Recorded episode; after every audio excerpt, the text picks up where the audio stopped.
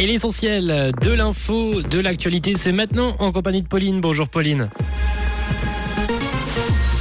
Bonjour à tous. Les jeunes consultent deux fois plus pour des idées suicidaires en Suisse qu'avant la pandémie. La mobilisation de la fonction publique dans le canton de Vaud prend de l'ampleur et du beau temps peu nuageux cet après-midi.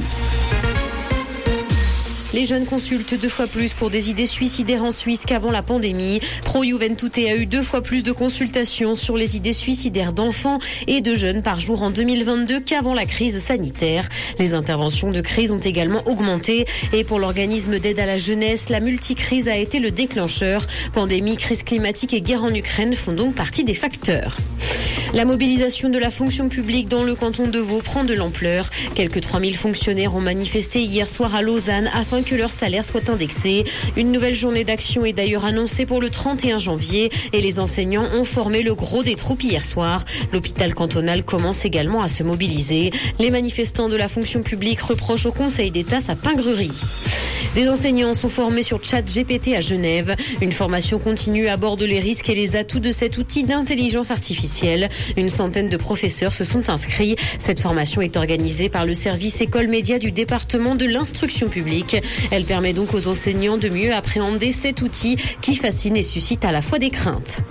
Dans l'actualité internationale, guerre en Ukraine, série de démissions dans le pays après un scandale de corruption. Plusieurs hauts responsables ukrainiens ont annoncé leur démission aujourd'hui après des révélations de la presse sur des achats présumés de provisions pour l'armée à des prix gonflés. Le vice-ministre de la Défense fait partie des démissionnaires.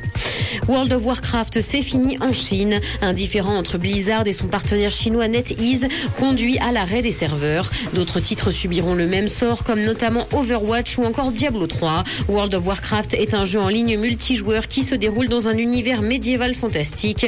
Il est très populaire dans le monde, mais également en Chine depuis le début des années 2000.